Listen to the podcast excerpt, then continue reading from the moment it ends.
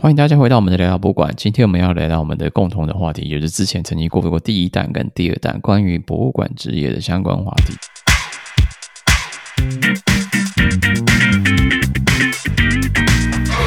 那我们今天要找到的资料是要使用之前在 IG 上刊登过的资料，就是在一个日本的美术手札手帖。他们大部分都是因为他是讲美术手帖嘛，所以他主要的还是注重在那个艺术上面的新闻，像日本的。艺廊啊，博美术馆那边有什么办什么新的展览啊，跟趋势，所以它跟博物馆还是没有完全的贴合在一起，所以这有点像是哦，博物馆其中的一个分支的一个杂志。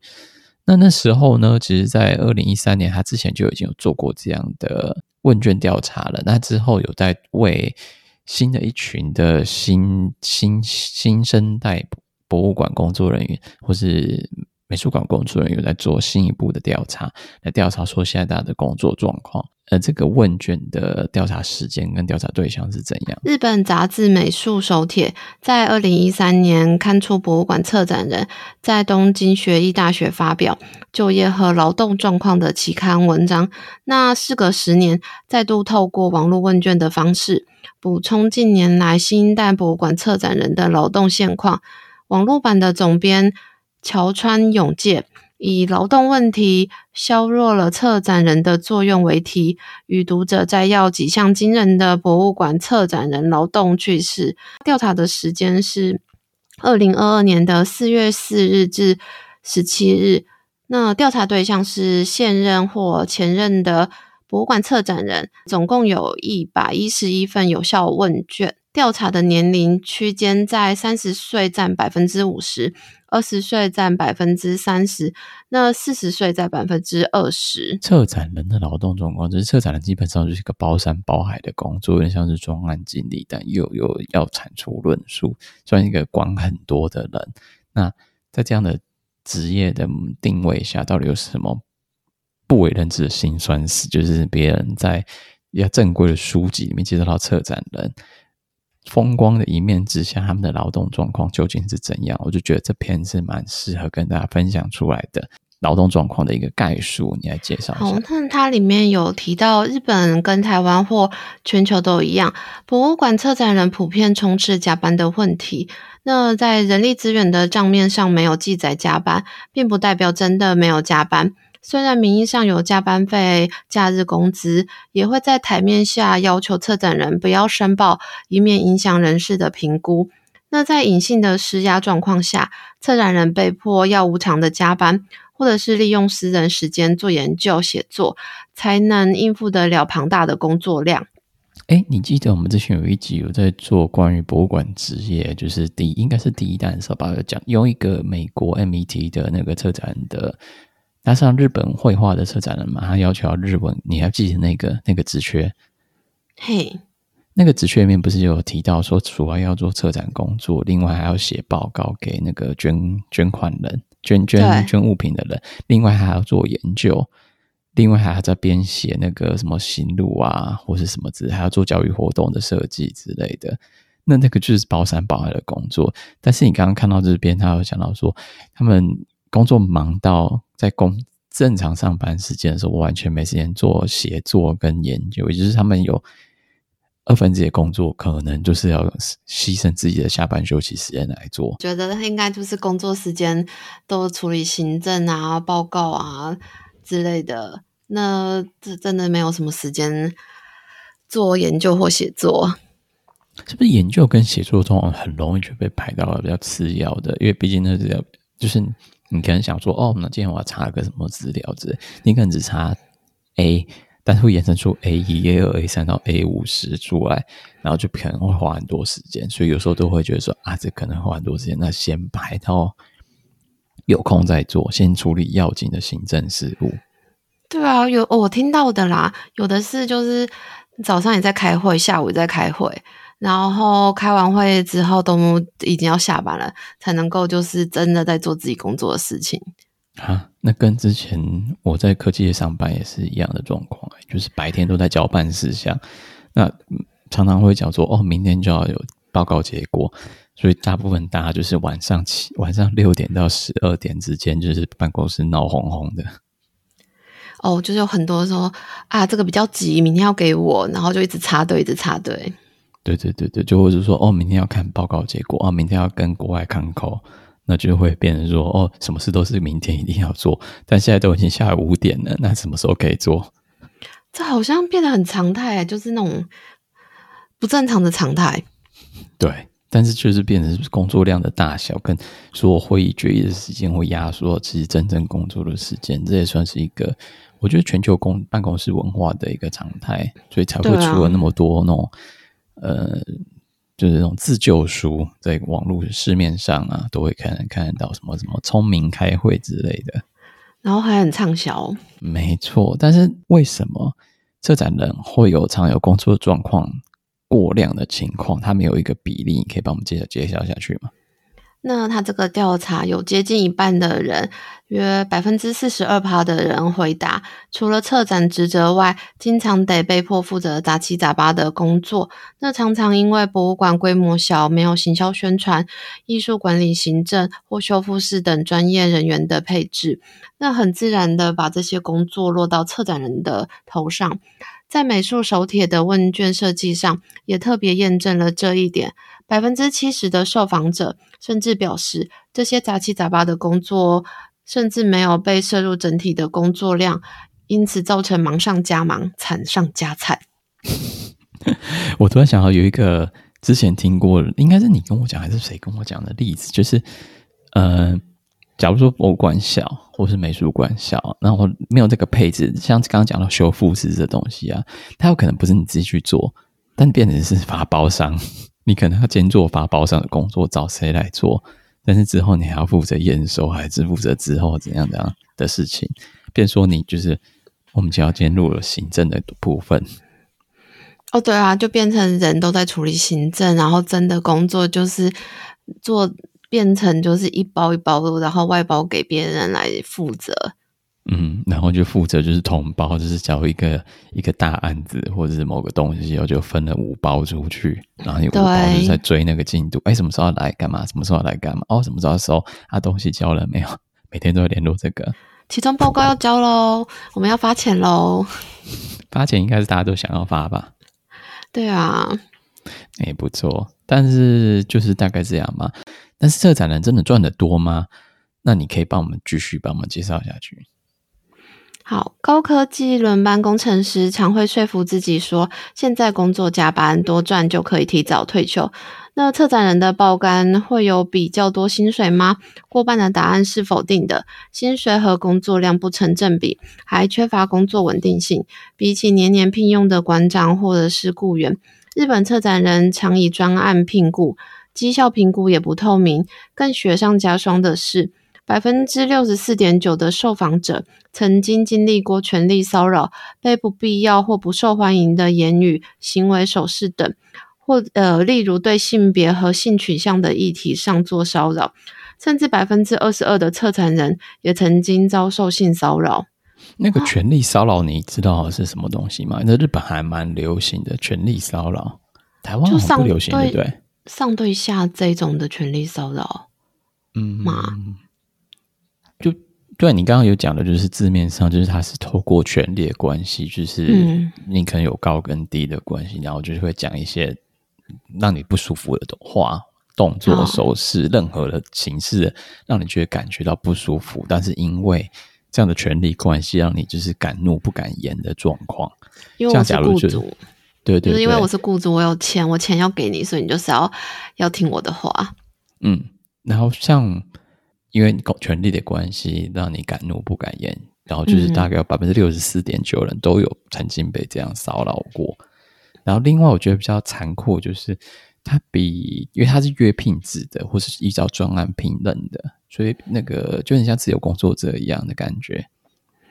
就是一个专案结束，你也不知道下一个专案在哪里。嗯，但是他某种程度也是，如果他是可以加班收钱的话，但是又不敢申报，那等于就是嗯，不知道未来在哪里以外，只是收入也很不稳定，但是付出的跟付出跟收入又不成正比。对啊，嗯，那变成说大家都是在等待、期待爬上那个业那个业界话语权的那个时刻才会发光发热。哦，那真就金字塔的顶端很少数的人。对，就是要踩着别人的尸体往上走的一个职业。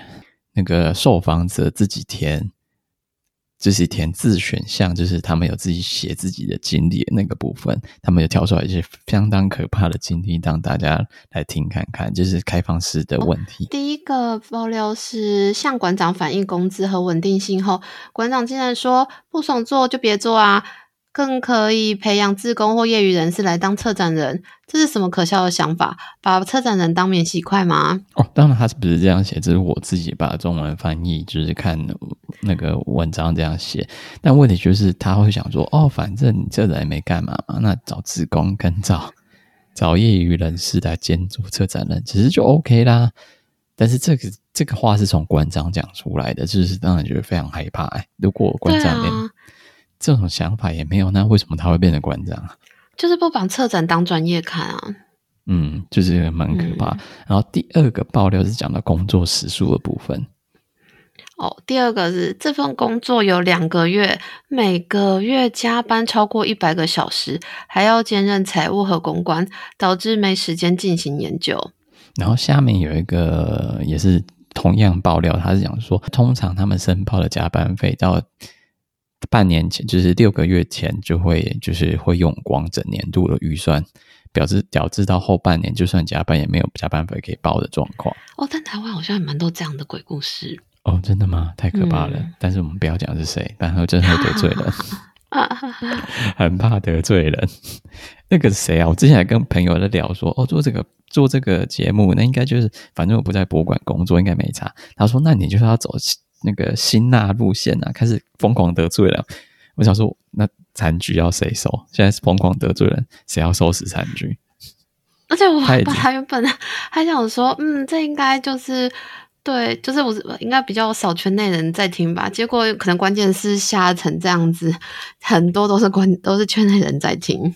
对啊，那到处得罪人啊，万一就是都是被骂的半死。我朋友不用帮忙收拾残局，变成我自己要收拾残局，搞什么？才不要的。那最后讲两个，这实际上是呃日本社会里面很刻板的性别歧视的部分。哦，对啊，这边说日本的博物馆没有什么人事权，嗯、很多情况下男性都被内定为馆长，而不是依照过往经历做考量。嗯，另外有这种空降部队，讲到说现在馆长什么都不懂，对当前博物馆艺术节都完全不知道，但是就是他就是一个空降，因为他可能就是被内定的人选，因为博物馆自己没有人事权，日本的博物馆没有人事权，哦，可能就酬庸性质吧，就觉得嗯，对。但是我对日本博物馆的规定其实也不是很熟，所以他就他的问卷调查是这样写。那如果有兴趣的话，可以自己去查日本的博物馆。博物馆法，或是他们的那个政府的法，到底是怎么写的，然后才会造成这样。因为我之前在看动物园，动日本动物园的状况，他们好像也是有，就是人事聘用问题也跟法规有关，搞得好像就是有点有点惨。对，嗯，对，哎，这对讲的好长，是有什么东西想讲吗？没，讲多大声。那我们接下来继续来看，说最后面一个部分，说，嗯，我们现在来讲第二个资料好了，因为刚刚讲的这个资料的话是啊，对，想到想到的部分就是，如果对之前的二零一三年的资料，就是一开始他们在二零一三年做的研究报告有兴趣的话。可以去查我们在 IG 上有留的一个文章，然后那时候就是有几个，呃，东京学艺大学基要综合教育科学系他们有做的一个研究报告，那可以查到这个资料。然后那个日文我真是不会念的，你会日文吗？呃，我也不会。好吧，那就算了，那他自己去 IG 上面那个文章去看他那个。那个论文的原本名称，然后大家自己去看看。那节目的第一个段，这次比较不一样，就是还要把跟之前就找过了一份资料，那是这个资料也是从美国博物馆联盟那边博物馆协会里面看到的资料。那资料其实来自于二零一六年美国的博物馆人员离职原因的一个问卷调查结果，然后之前好像在台台湾的某场研讨会里面有被引用到这份资料，但我想说，就趁这个时候把这两个资料都结合在一起，让大家更能看到整个全球的博物馆工作从业人员的一个工作甘苦谈。诶，没有有甘吗？听起来都是苦而已。对，辛酸史。对，那那这个。这个资料只是来自于博物馆协会的会议之后，在二零一六年，然后有四个工作者，其中有一些学者啊，或是一些顾问啊，他们就是或博物馆工作的人，然后他们就聚在一起，然后起草了一份问卷调查，发给所有有参加会议的或者是在博物馆工作的，然后最后有最后有一千一千零六十七个人。就是回复了这份问卷来做的结果。然后呢，这问卷的主要目的是想要回答三个问题：第一个是你为什么想要进入博物馆工作？然后第二个问题是为什么你还留在博物馆工作？然后第三个就是针对那些已经离开博物馆工作，像是安雅，就是你当时为什么会想要离开博物馆的原因是什么？哦，这三个问题真的好常在我朋友之间听到哦。真的吗？就是私下聊天的时候提到吗？对啊，就是会有对，为什么要去博物馆工作？为什么你还要留在博物馆？你为什么要离开？我觉得要去博物馆工作比较好的回答，欸，但是为什么为什么还留在那边？它确实是比较难回答的工作问题。嗯，我们可以看一下，就很多没办法讲的答案。对啊，就是对啊，就是大家聊天的时候的甘苦谈。嗯，那你来跟跟我们介绍一下，说从这个一千零六十七个人参与回答问卷里面，它的那个组成成分大概是怎样吗？那这份回问卷的参与者中呢，有百分之七十一的人目前还在博物馆工作。那其中性别分布比例呢，女性在百分之八十六，男性在百分之十。百分之八十四回答问卷的受访者是在美国的博物馆机构中。仅有百分之十六是国外的博物馆，因此这份报告的结果也偏重在呈现美国博物馆界的普遍现象。然后我这边来再补充一下，起草这份博物馆问卷的非正式博物馆问卷人总共有四个，那其中克劳迪亚是博美国顾问公司的老板，他有二十五年的展览策展经验，然后另外一个是 Don Salerno。然后他的话是在博物馆里面工作，然后他是康乃狄克的博物馆教育学会、艺术教育学会里面的博物馆教育家。然后还有 Sarah Edmond，然后这个人是网红，然后另外就是在促进一些就是年幼儿童教育工作。然后最后一个的话是马利克。凡达姆，那这个人的话也是网红跟 Podcast 主持人，然后另外是剑桥历史学会的执行董事，那就这四个人联合在一起，然后就做了这一个。那我们第一个先从说，为什么你先想进博物馆工作的这部分，是研究报告中整理了两组栏位，那一组是还在博物馆工作的人，总共有七百五十六位博物馆的在职职的员工，那另外已经离职的参与者有。三百零二位，那每项原因可以是复选的结果。我们可以发现，两组都有同样的排名。在博物馆工作的主要原因都是因为热爱博物馆。还在职的馆员为百分之七十三，那离职的人占百分之七十六。然后他们都说是因为喜欢博物馆，所以才来博物馆工作。那你来讲说，我们排名第二的原因，来博物馆工作原因是什么？我觉得排名第二跟排名第一还蛮像。第二个原因是热爱博物馆的内容产业，那两组也都有一样的比例。就是十个人有七个人选择，因此博物馆产业是内容产业。就内容产业的维基百科定义，就是它是泛指说数位化技术、多媒体技术跟网络技术为基础，然后利用资资讯的资源，也就是我们是传达的这个知识，成为他们的消费性服务产品。那博物馆传达就是知识，所以它某种部分也可以被称为说内容产业的部分。那其他的选项都有有过半选项是这样跨学科的情况啊，最少是因为博物馆非盈利的非因为非盈利的原因，所以才博物馆工作，主要还是就是喜欢博物馆学这个产业，所以才来的。所以他竟然没有选择是选项是赚钱，这 是故意的吧？嗯，但是应该多多少少都是因为喜欢博物馆，才想要去博物馆工作吧？但为什么他们没想要赚钱呢？我真的不了解。你出来工作不就是为了钱吗？就是进去了才看到现实啊！不晓得哎，就是工作就是要为了养家活口，不是吗？不然干嘛工作？对啊，就是很现实的一面啊。然后进去才发现，就是这个工作没有办法养家活口。对的，我我的意思说，就是这份问卷怎么会没提到钱这件事情？他应该是那个非，我，我不晓得那个非盈利算不算？哦哦，嗯，有可能。我是想说，钱应该蛮重要的，怎么这么这么天真没提到的？但其实非盈利也是排到很后面啊，大家还是很热热血的热爱着博物馆。唉，真是太太令人敬佩了。那么，就是为这些敬佩的前辈们来看一下，为什么有些百分之七十的人还留在博物馆里面工作，就七百五十六位回复的人还任职在博物馆之中。那那些有统计一下他们会留下来的原因，最多的原因是什么？因为同事而留下来。那这边本决定也要可以问你说，你有曾经听过跟其他同事聊天的时候就有听过，真的是因为同事而留下来的吗？有啊，我觉得就是蛮多朋友他们都是因为有革命情感，就觉得啊，我们就是要一起继续奋斗下去，所以就是我们是为了人留下来的。天哪，这真的是很感人哎，是不是？但是有时候会不会是为了？很麻烦，人家觉得要适应。我之前要换工作之前也会觉得好麻烦，然后要适应新环境，要适应新同事，要适应新的可能工作的什么设备啊之类，我就觉得很麻烦。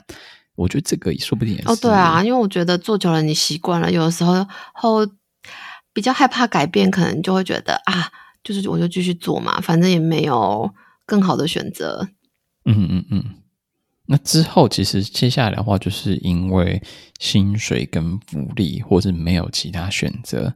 我比较惊讶，是说没有其他选择是怎么回事？是职涯走到了一个 一个没办法回头的地步了吗？做做久了，博物馆做久了就。出不去了，可能就是我的热情全部燃烧在博物馆里面了，然后所有的时间都在做博物馆的事情，没有时间就是去发展第二专长。回到老话一句，讲话讲到现在，我们出来博物馆，我们出来工作就是为了赚钱养家。如果到就是职业没有发展选项的话，还蛮可怕的，那就真的是等退休了。你有听过有人说做工作不是为了钱，是为了理想跟热情吗？有啊，你有朋友这样回答吗？我有啊，就是那个家里面有开公司的，出来交朋友那些那些人呢、啊。哦，那这不一样，他们就是有退路啊。对嘛，你就说嘛，就是要家里有钱，就是出来交朋友的、啊。好，我真的有遇到一些同事，真的是出来交朋友的，就是家里可能有公司在等着他。回家接啊，嗯，或是就觉得说，哦，就是年轻人要出来闯闯，反正之后还再回来之类。哦，就来个人生经历这样子。对，或者就是出来交个朋友，说不定商场界的朋友，未来可以合作啊，什么之类的。或是就把自己儿子女儿丢出来给其他老板训练，自己最好不要碰。嗯，也是啦，这样也是一个无形的资产啊。嗯，对啊，但是那个就是不是为了金钱。而来上班，或是觉得在家里面很无聊的，对，也有那种妈妈，我有听过，就是有妈妈就是来上班，原因是因为她不想要跟婆婆每二十四小时见到婆婆。哦，这个 我也有听过，太腻了，看到婆婆看太腻。对，然后还会故意加班一个小时，又避开煮饭。对，想说不在家就可以逃避煮饭。对。在在工作跟大家比较开心，对，我觉得这个就是额外情况啊，就是依照个人情况，但是最主要还是因为就是因为同事的关系而留下来，在不去在博物馆里面继续奋斗。那第三个部分其实就要讲到说离开博物馆领域的原因。那你这边来帮我们念，从顺序的念到下面来，顺序就很现实啊。第一个就是那个薪水太低。第二个工作时间太长，压缩到私生活，下班也都在工作。然后第三个博物馆的福利太少。第四个就是工作量过量。第五个找到更好的工作。第六个上班时间不适合自己。第七个，嗯，工作机会太少。你看这边就很妙，很妙咯。离职的时候想到钱的部分，但是当时候进去博物馆的时候没想到钱的部分，这是真的就是一个现实破灭的过程啊。梦幻的职业，对，梦幻泡沫化，然后之后就泡沫消失了，泡泡消失了，就发现啊，钱太少，糟糕，连活都活不下去。我们现在讲的是美国，我们再重新讲一次，这就是美国二零一六年的调查。对，这是美国的状况。他没有列出一些蛮有趣的离职原因，我觉得每一个都是一个，嗯，应该让大家都蛮有感的故事，因为我觉得每个人都可以在某一项里面找到自己的影子。那第一个，你来帮我们介绍一下。念到了硕博士，但还是只能够找到出街的工作，反而在其他非营利组织找到待遇更好的工作。然后在博物馆的薪水不够养小孩，嗯，这就是我刚刚说的吗？再做下去，全家会一起饿死的生存危机感。呃，那时候我在听英国卫报的 podcast 嘛，就讲到说，如果在英国养小孩，一就是你至少要准备，呃，一百七十万英镑，大概相当于六百万台币。然后，如果以通货膨胀六趴比例的话，你就可能要准备六百五十万到七百万。在英国才养得起小孩，那就想想看你的薪水，有两两个小孩，你要可能你就要连要就赚一千三百万，而且你好像也只能够做这一个工作，好像也没有办法兼职其他事情。对，你想说你做这份工作要要赚到一千三百万，是既养那个小孩要用，你自己不用还要花钱活下来哦。你就想说哦，这样在博物馆薪水究竟养不养活你自己，那就是一个很大的问题嘛。对啊，还不如就是另谋出路。对，那所以这是这个。然后接下来还有另外其他原因，就是我觉得这有点违法劳基法了，就不知道为什么。哦，没办法请产假，这个可能就是台面下的那种压力吧。嗯，对啊，就是觉得好像太忙都没有办法。另外还有像一任何的各种不同歧视，像是年龄歧视啊，就是有些人念研究所、念博士班，念到很年纪。已经三十好几或四十好几才出社会，那这时候可能就会遇到年龄歧视的问题，就没办法找得到工作。那其他还有一些像，因为是美国嘛，所以有种族歧视的问题，其实是非常非常非常明显的。那你像是其中讲到几个例子，是想说。白人只雇佣白人，或是他们偏好雇佣白人。博物馆它的呃，博物馆开出的需求条件、应征条件过高，那连一些不是常见业务的条件也都要求很高。就例如要找初阶的博物馆教育专员，但要求十年的相关工作经验，经验，然后要是博士后研究三年呐，或者是要拥有网络社群经验五年，甚至可能呢，你要会跳伞。然后又会开船，这些等等，对。当然，这是我举的例子啦，但是比较夸张一点。但是我想，这种情况你一定看过很多，在业界里面就是有眼高手低的一些求职条件。对啊，都看到都觉得啊，怎么这么瞎，就划过去。嗯、就是啊，这会有人要去吗？再来一个，就是他们有提出，我觉得这跟台湾很像，就是永远只有开专业专案助理的语缺。然后，但是这些专案助理永远不会变正职，这在台湾也存在吧？对啊，这也是蛮常常听到的现象。就是大家都是就是做越聘越聘越聘越聘到专案专案专案助理，always 的专案助理。嗯啊，最后一个我觉得最常见就是每一个申请工作都是博士，这个好高哦。嗯，就是其实每个申请工作都要博士的。都有博士学位的应试者，也就是说，就是你如果你已经读到博博物馆学硕士了，但是总是有竞争对手是 博士，是博士生，然后就因为永远都会输给那些博士生。哇，嗯嗯，那接下来的最后一部分，也就是说，究竟大家要在博物馆工作几年之后，会突然觉醒，说我不行，我这样真的活不下去，我真的要离开了。他们有做了一个那个分布表，分布分析，就是到底在集聚，就是一年到五年，五年到十年这样集聚，什么时候你会觉醒，发现真的不能再再下去，再下去会活不下去。那你可以帮我们直接蓝色的地方念出来吗？好，这边有整理出一份统计数字。把年资用五年作为一个集聚来统计，每一个年资集聚中有多少比例的人是把低薪当做离职的主要原因的比例。在一年到五年年资的博物馆馆员中，有百分之七十一是因为低薪而离职，然后六到十年的比例也很高，占百分之七十五。也就是高达四分之三的人都是因为薪水而离职的。那在博物馆超过十年年资的馆员，以薪水为离职主因的比例就逐渐下降，从十一年到十五年的占百分之五十九，一直到年资超过二十五年的人，仍然还有百分之四十二的人会因为低薪而离职。所以，因此呢，嗯，因此低迷的博物馆薪水绝对是造成博物馆无法留住人才的主要原因。每个年龄段的受访者中，至少有三分之一的人会把这个当做主要的原因。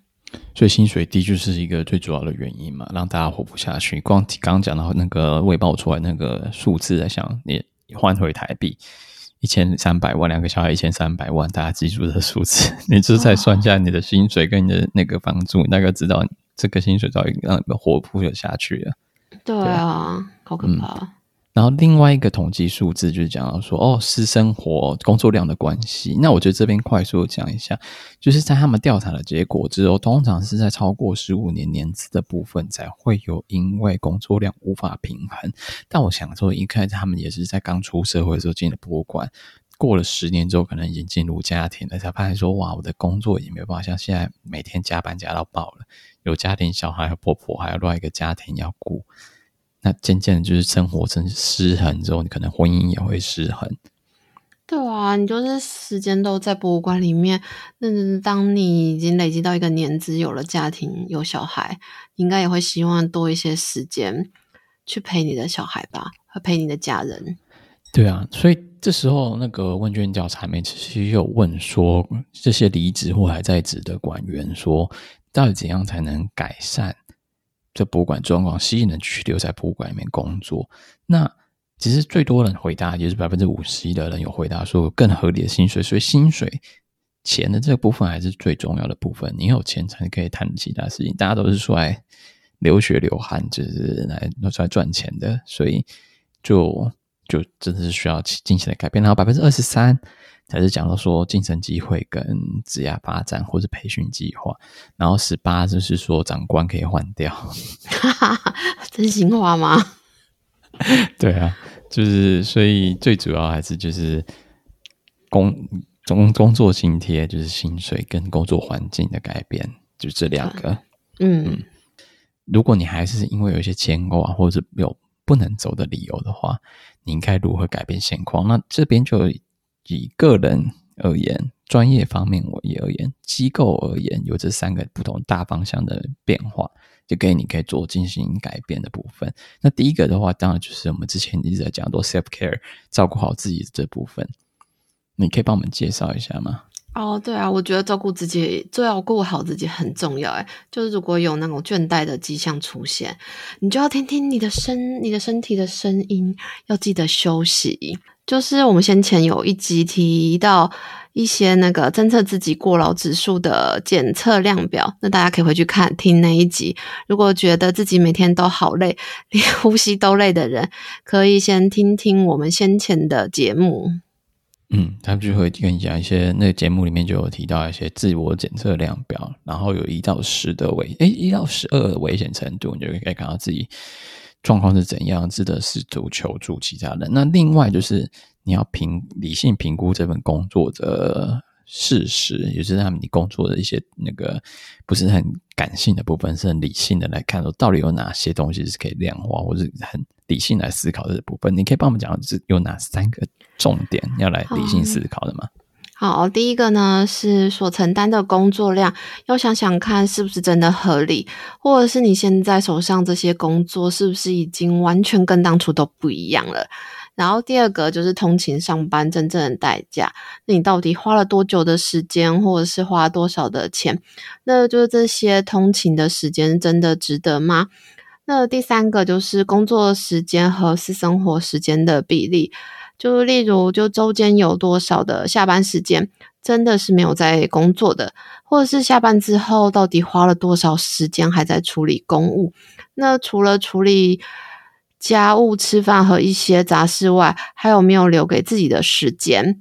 就是放空时间到底有多少？如果讲说哦，一周都完全没有，每天像陀螺一样在打转的话，那可能就是一个很危险的警讯了。就是工作、吃饭、家务、睡觉没了。对，那再来一个第三个给自己的建议的话，要怎么改变这状况？第三个的话是要给自己就是肯自我肯定，然后适度要需求帮忙，像是自己给自己肯定啊，自己给自己加加油啊，不是否定自己。然后另外的话就是可能跟心理咨商师啊，或者跟同事求助，要求分享工作量啊，或者跟长官讲到工作量，对啊，那就是不要什么事都自己扛。的部分对啊，到时候真的爆掉了，会更恐怖。就是如果要爆了，其他人也知道，提早知道这个东西已经要爆了，你也就是会让它爆了，就是就这样吧。大家有心理准备啦，而且真的就是扛不下来，或者是真的会发生，那就是等着就大家一起承担啊。嗯嗯嗯，那接下来的最后两个就是专业方面跟机构方面，其实也蛮简单的。专业方面就是真的就是沟通，跟长官的沟通，跟同事的沟通，还有就是该放假的时候就放假，对，不要就是该放假的时候还回复电子邮件啊、回回信啊或者回赖啊等这些东西。然后再来的话就是。嗯，我觉得非常难做到了，就是倾听其他给你的建议。当然，有时候你会当会觉得这个就是在瞎管事，你不要来，不要来鸡婆之类的。对，但是我觉得这个很难做到。我我觉得我自己也常常没做到。但是我觉得专业方面还是要聆听其他人给你的意见，嗯，就是大家一起共同加油。那机构方面，我觉得这个嗯有点难建议，鼓励专业发展机机会。然后第二个是以任务专案为中心的行政部门，那第三个就要重新审视福利、薪水和工作以及私生活的平衡。第四个是 购买最新薪水市场调查报告，并且在董事会议上决议改善薪水结构。最后一个是招聘流程规定符合社会公平原则。另外还有一个啊，就是。薪水透明化其实是说很重要的一点，这是这边没提到的。不要让大家再去猜薪水，就因为会占人家便宜，反而会造成你自己人资上的更大、更大流动率。哦，就可能我也不知道你的薪水，你也不知道我薪水，就会彼此猜来猜去这样子吗？诶，刚好是相反，就是就是一开始你想说哦，薪资不公平，然后所以你可以把薪水压低。但你压到太低之后，人家做了一两年，做半年之后，就发现这个薪水根本活不下去，然后就会走掉。你变成说，你要花一个月时间再重新招人，然后又再花一个时间培训人，然后那个人可能四个月之后又发现薪水太低，又走掉了。哦，嗯嗯，还不如一开始就讲说，哦，这个薪水是这样，那真的可以接受，就是不需要不需要钱的，出来交朋友的人就会来这边工作嘛。哦，就是一开始招聘的时候就先讲清楚，就是要花这样子钱招这样的人。对，不用大家猜你的薪水，或者你还就是一直压狂压别人薪水，一开始就愿者上钩，你也不用，你流动也不会这么这么高，反正就还有更多的成本。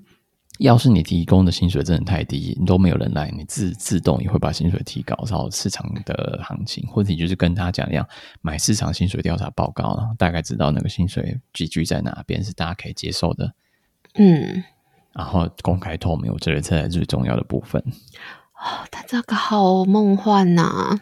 然后就就是长官们不要再装死啊，跟大家讲说博物馆有多 多多美，有多少个长官们在听呢？我他又不是我长官，关我屁事啊！也是啦，要帮就是自己的身边好友争取一下。哦，对啊，就是大家都在燃烧的，你知道吗？我们那时候看了那个，不是有看了某机构的那个那个什么年度预算表吗？然后想说：“哎，长官怎么赚那么多钱啊？”哎，嗯，对。然后想说：“哎，其实你除一下，就是长官这个薪水，那剩下的薪水如果薪资的话，除以这些人的薪水啊，哎。”其他都是靠加班费补上去的，其他人底薪超低的，怎么回事？啊，慈善事业嘛？就总之呢，就是希望大家在听完这集的话，要那个加加油。关心身边的在文艺界工作的好朋友。对啊，就是不要吃的食物可以捐款给他们。没有了，开玩笑的。那今天这是我你的未来职业，我的未来是坟墓。第三弹就是 在这边跟大家先说声再见。如果有任何其他看到有趣的调查报告或者结果，都可以跟我们分享，我们再帮大家做个分做个更新的这些资料，让大家看见除了日本、美国的结果之外，我们再看有没有其其他国家的结果，看就是这全球的 严峻大环境。对啊。